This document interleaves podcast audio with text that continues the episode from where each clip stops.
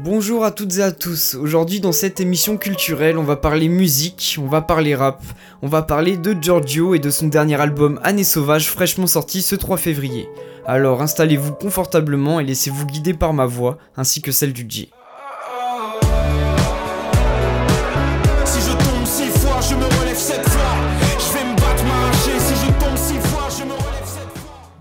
Un an et demi après son dernier album sacré, Giorgio fait son retour musical en ce début d'année 2023 avec Année sauvage, un album composé de 15 titres. C'est sans nul doute l'un des plus introspectifs de sa carrière. Dans ce cinquième album, le rappeur se livre sur ses relations personnelles qui évoluent à travers le temps. Cette même fuite du temps qui semble le pousser à partager ses souvenirs et sa vision de la vie plus que jamais. Nous allons analyser ce nouvel hymne à l'espoir intitulé Année sauvage de Giorgio.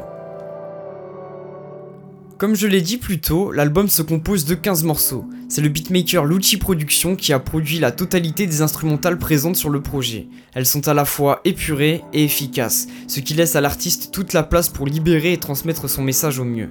Il n'y a pas d'interlude, une seule note vocale fait la transition entre le morceau Enfant sauvage et Quand le soleil tombe. Tout au long de l'album, on retrouve le cocktail savoureux de la musique de Giorgio, des couplets techniques et poignants, souvent couplés avec un refrain efficace et entêtant, comme ici sur le titre Froid avec Jossman. Maman m'a dit je suis meilleur qu'hier. On n'est pas plus libre en partant ailleurs. Le temps de vivre c'est déjà plus l'heure. Et la fin du film reste un mystère. Maman m'a dit je suis meilleur qu'hier. Le temps de vivre c'est déjà plus l'heure. Et l'été se meurt. Jossman est l'un des trois invités sur l'album de Giorgio. En effet, seuls Pelka et Yoa ont aussi eu le droit à leur featuring sur l'album. Seulement 3 featuring pour 15 titres. C'est peu commun dans les sorties actuelles car featuring est souvent synonyme d'écoute nombreuse. Mais Giorgio a choisi avec parcimonie ses invités. Le Parisien a privilégié le message de cet album, un véritable hymne à l'amitié, à l'amour et à l'espoir d'une vie simple et heureuse. Car oui, l'amour prend une place prépondérante dans l'esprit de Giorgio, ce qui se ressent particulièrement dans l'écriture de cet album. De nombreux morceaux comme Esprit libre, Diamant V2 ou Quand le soleil tombe évoquent les aventures amoureuses de l'artiste. C'est un thème souvent abordé par le Parisien, mais dans cet album Année sauvage, Giorgio renouvelle sa manière d'aborder ses relations avec plus de maturité et de recul que jamais. Les valeurs de la famille et de l'amitié sont aussi omniprésentes dans ses textes. À de nombreuses reprises, le rappeur évoque son entourage proche et ses amis dans ses lyrics. Cela crée une proximité rare qui nécessite d'être soulignée entre l'auditeur et l'artiste. On a presque l'impression d'être l'être cher, voire l'ami à qui il se confie. Le visuel d'Infini démontre parfaitement l'idée développée précédemment. C'est une déclaration d'amitié, d'amour et d'espoir à ceux qui l'aiment et ceux qui l'écoutent. Le visuel est particulièrement marquant, pas d'effets spéciaux, des moments de bonheur simples avec ses proches où, je cite, on profite de l'instant présent, le bonheur est dans ces moments-là. Des paroles poignantes et universelles qui parlent directement à l'auditeur, comme ici dans le deuxième couplet. Je cite, Regarde-nous vivre ces moments, tous ensemble en train d'ouvrir une bouteille, crier pour un mariage, rigoler en terrasse ou à un repas de famille, où rien ne s'envenime. Un bon nombre d'exemples qui permettent à l'auditeur de s'identifier à ce que Giorgio raconte sur cet album. C'est pourquoi je vous invite à aller écouter cet album, visionner ce clip infini et les autres, pour vous faire votre avis vous-même. Personnellement, après mes premières écoutes d'Année Sauvage, j'apprécie ce nouvel album de Giorgio, qui s'inscrit pour moi dans la continuité de sa réédition Ciel enflammé. Les thèmes abordés sont universels, habituels chez Giorgio, mais la manière dont il en parle dans ce nouvel opus est unique. Merci de m'avoir écouté, et si je devais retenir un morceau en particulier de cet album, ce serait sans doute Feu d'artifice. Illuminé par un feu d'artifice, le ciel va briller pour les gens les plus tristes. Toi et moi c'est pareil, oui j'ai le ciel avec moi, tant que des solitudes quand je me mets à prier. Éternité, éternité, sous un feu d'artifice,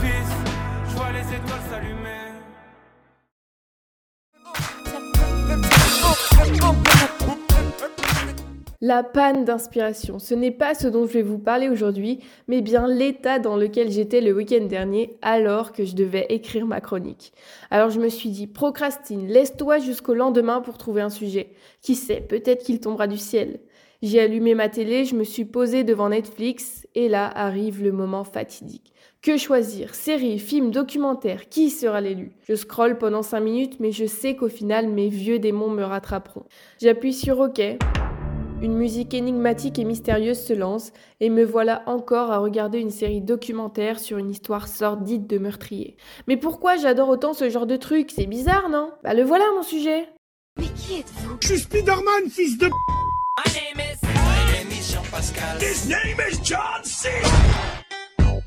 Grégory et Damer sur Netflix, un homme ordinaire sur l'affaire Xavier Dupont de Ligonnès sur M6, l'affaire Laetitia Perret sur France 2 ou encore La Traque, un film sur l'effroyable Michel Fourniret diffusé sur TF1, ces drames macabres et affaires criminelles hors normes déferlent à l'écran. Aujourd'hui, qu'on soit une chaîne de télévision privée ou publique ou même un service de streaming, il semblerait que le true crime, désolé pour mon anglais, autrement dit la criminalité réelle ou les histoires criminelles vraies, soit la chose à exploiter. Et le public raffole de ce genre de contenu. Les séries et films n'ont jamais autant été inspirés de faits divers. Mais pourquoi un tel engouement? Eh bien en fait, ce n'est pas si récent que ça.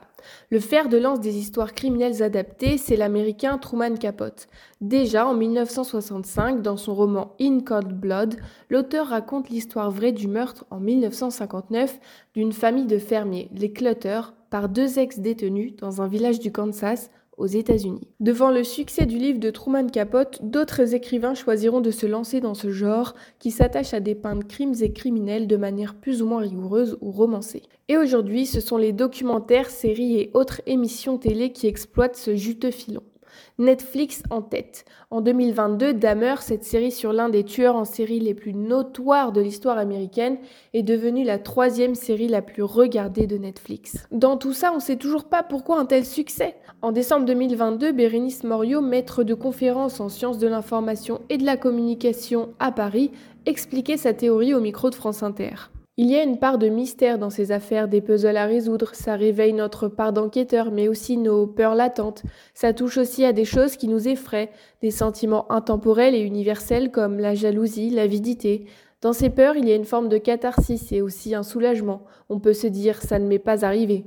Le premier but du fait divers n'est pas de nous divertir, c'est de comprendre quelque chose. Ce serait alors cette fascination qui a finalement toujours existé, car elle découle d'une curiosité naturelle et humaine qui nous pousserait à consommer ces contenus. Un intérêt pour ce qui relève de l'anomalie et une fascination pour la mort qu'on s'évertue pourtant à tenir à distance. Une des autres raisons du succès des true crime, c'est aussi sa propension à impliquer le public dans l'enquête. Toujours aux États-Unis, le podcast Phénomène de journalisme d'investigation Serial fait un carton depuis plusieurs années. En 2014, une journaliste a mené une contre-enquête sur le meurtre en 1999 d'une lycéenne dont le petit ami de l'époque avait été emprisonné à perpétuité. L'engouement était tel que beaucoup de gens ont mené l'enquête et il a finalement été libéré après 23 ans de prison. Une décision qui fait suite à une réouverture du dossier grâce aux pistes explorées par le podcast. Les faits divers sont complètement entrés dans la pop culture. Combien de mèmes on voit passer quotidiennement sur Twitter sur l'affaire Xavier Dupont de Ligonnès? Aujourd'hui, on en parle avec des blagues. Alors, face au besoin de produire rapidement des séries, les faits divers largement documentés par la presse et les journaux télévisés apparaissent comme un moyen de gagner du temps sur la phase d'écriture et de développement. En plus, ils sont déjà connus du grand public et donc rassurent aussi bien les diffuseurs qui en connaissent déjà les aboutissants que les spectateurs. Sur ce, moi je vous laisse sur ça et je retourne regarder mon histoire bien morbide affalée sur mon canapé.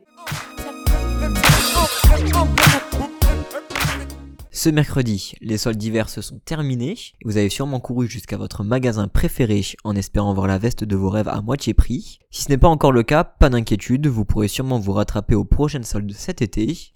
Bon alors, c'est bien beau tout ça, mais on attend chaque année l'arrivée de ces soldes sans savoir d'où cela vient et qui a été le premier à les mettre en place. Je suis Gabriel Ménard et je vais vous raconter la naissance des soldes.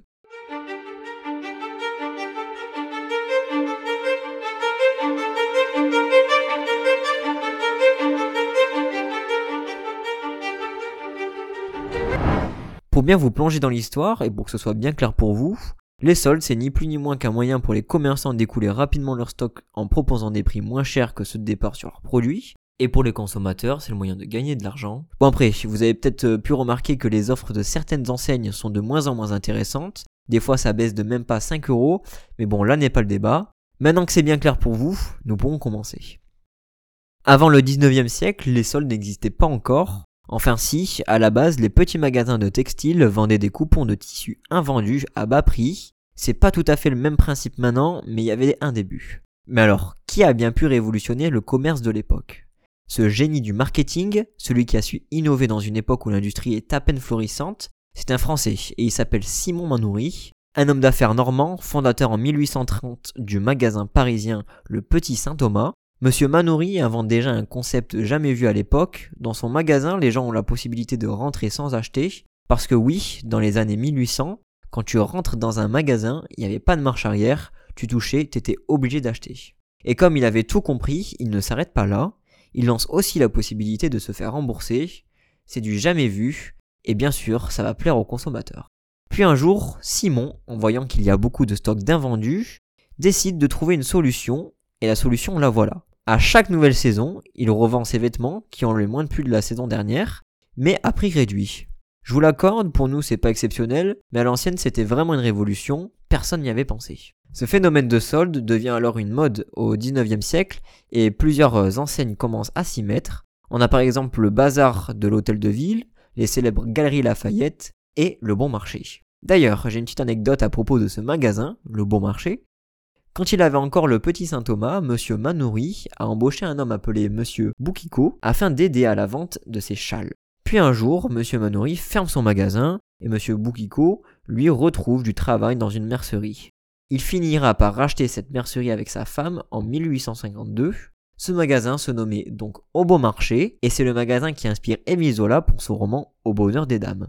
Au fil du temps, les soldes deviennent vite une période de vente de tout et de rien, avec beaucoup d'abus faits par les commerçants. Pour pallier à ça, une réglementation est mise en place en 1906, puis en 1962, la loi définit pour la première fois les soldes comme une baisse des prix occasionnels dans l'année et accompagnée de publicités brèves. Mais les abus persistent et en 1996, la loi se charge de l'éthique des commerçants. Pour mettre un article en solde, ils doivent d'abord l'avoir déjà proposé à la vente les mois précédents. Aujourd'hui, les soldes apparaissent en été et en hiver et sont accompagnés tout au long de l'année de promotions, de ventes privées et de braderies. D'ailleurs, c'est quoi la différence entre les soldes et les ventes privées? Les ventes privées répondent à des critères très sélectifs.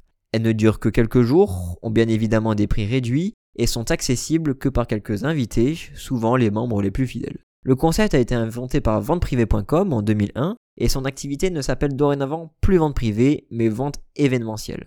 Cela est dû aux abus des sites vendeurs qui ne limitent plus le nombre d'inscriptions des membres et doivent se contraindre à cette nouvelle appellation. Lors des prochaines soldes, vous pourrez raconter toutes ces petites anecdotes à vos proches. J'espère que le sujet vous aura plu. On se retrouve bientôt pour un nouveau podcast sur Info et en attendant, suivez-nous sur Instagram pour ne rien louper des actualités.